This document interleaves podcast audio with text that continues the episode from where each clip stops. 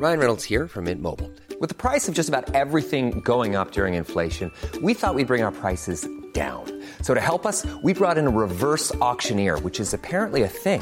Mint Mobile unlimited premium wireless. Ready to get 30, 30, bit to get 30, bit to get 20, 20, 20, bit to get 20, 20, bit to get 15, 15, 15, 15 just 15 bucks a month. So, Give it a try at mintmobile.com slash switch. $45 upfront for three months plus taxes and fees. Promo for new customers for limited time. Unlimited more than 40 gigabytes per month. Slows. Full terms at mintmobile.com.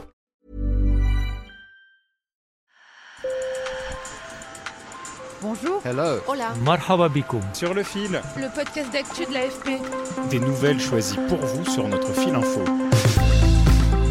Secouée depuis une décennie par une crise séparatiste en Catalogne, l'Espagne vit une nouvelle poussée de fièvre. La tension est montée depuis que le Premier ministre socialiste Pedro Sanchez a annoncé une loi d'amnistie en faveur des indépendantistes catalans poursuivis pour la tentative de sécession de la Catalogne en 2017, dont Carles Puigdemont, l'ancien président de la région. En échange, le Premier ministre va recevoir jeudi l'appui indispensable des députés indépendantistes lors d'un vote au Parlement sur sa reconduction au pouvoir, son parti étant minoritaire. Des centaines de milliers d'Espagnols ont manifesté dimanche contre cette amnistie à l'appel de la droite et la semaine dernière, des rassemblements organisés par l'extrême droite ont dégénéré en échauffourée avec la police. Pour comprendre les raisons de cette crise politique, j'ai interrogé mon collègue Mathieu Gors, chef adjoint du bureau de l'AFP à Madrid, et Maria Elisa Alonso, politologue spécialiste de l'Espagne à l'Université de Lorraine. Sur le fil.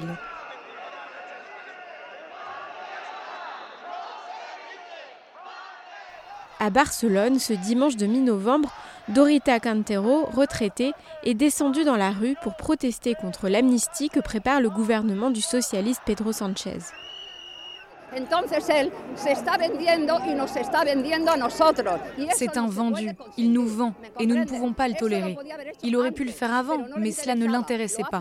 Il le fait maintenant parce qu'il veut les sept votes. Et ¿Me c'est de la braderie, c'est es un gâchis. et cela ne devrait pas être possible. Il est en train de faire couler l'Espagne. C'est brutal, c'est indécent. J'ai demandé à mon collègue Mathieu Gors, chef adjoint du bureau de l'AFP à Madrid, de m'expliquer ce que va permettre cette loi d'amnistie. Cette loi, son, but, ça va être de d'amnistier les, militants et les dirigeants indépendantistes qui sont poursuivis par la justice espagnole, notamment pour leur implication dans la tentative de sécession de 2017. Cet accord va amener la mise en place en fait de, négociations entre le Parti socialiste et le parti de Carles Puigdemont, déjà sur la question de la de la de l'autonomie de la Catalogne et ensuite sur la reconnaissance de la Catalogne comme nation. Et les indépendantistes ont déjà dit qu'ils appuieraient la, enfin, ils demanderaient l'organisation d'un référendum d'autodétermination. Ce référendum, en fait, c'est une, ligne rouge pour le, gouvernement Sanchez. Il ne l'acceptera jamais. L'opposition de droite a encore durci le ton ces derniers jours et a promis de multiplier les recours contre l'application de l'amnistie. Elle reproche à Pedro Sanchez d'être prêt à tout pour se maintenir au pouvoir.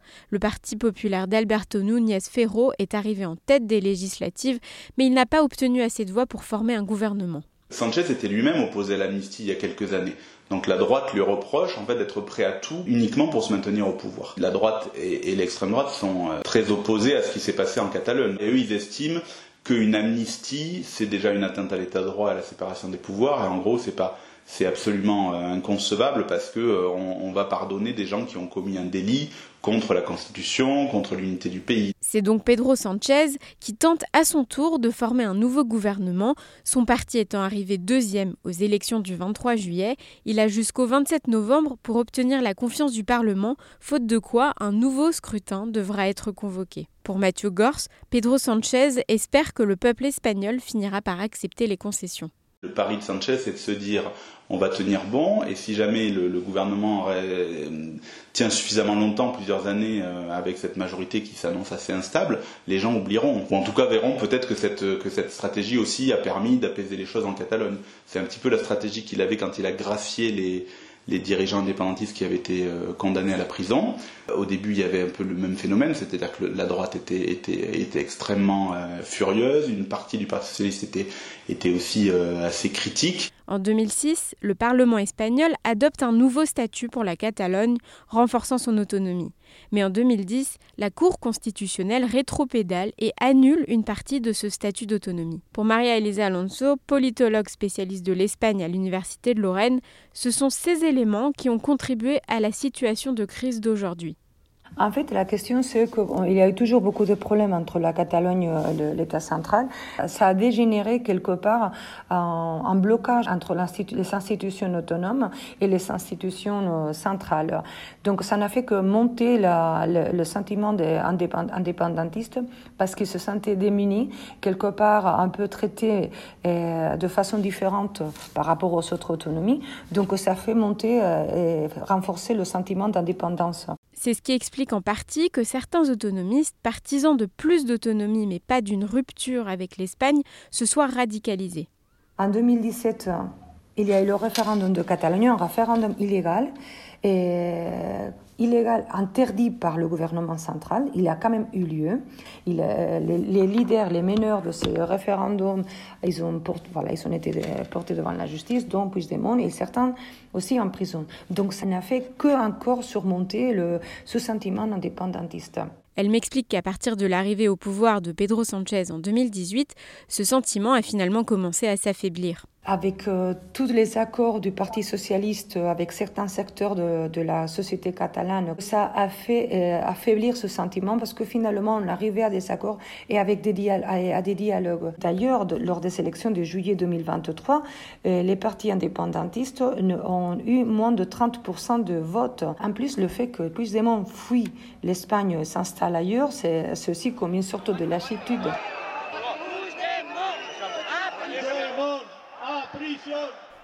En tout cas, la promesse de Sanchez aux indépendantistes a ravivé depuis plus d'une semaine la crainte d'une sécession et provoqué des manifestations d'ampleur à l'appel de la droite et de l'extrême droite. Ces manifestations ont dérapé vers euh, des manifestations très violentes prises en haute par l'extrême droite.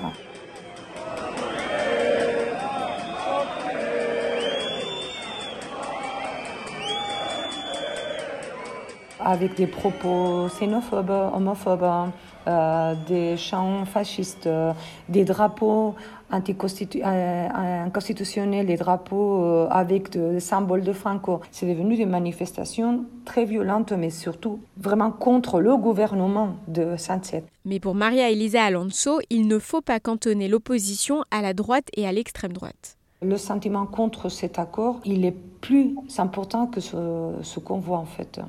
Il y a une, société silencieuse qui n'est pas conservatrice, alors elle ne va pas se manifester parce que c'est le PP, c'est le, parti ultra-droite Vox qui organise ces manifestations. Donc je pense qu'il y a une majorité sociale contre cet accord. Selon plusieurs sondages, plus de la moitié des Espagnols sont contre cette amnistie, des critiques qui s'élèvent même au sein du Parti socialiste. C'est la fin de cet épisode, merci de l'avoir écouté. Merci à mes collègues Maude Vatine et Thomas Perotto sur le terrain. Je suis Berfine Topal, sur le fil revient demain. À très vite.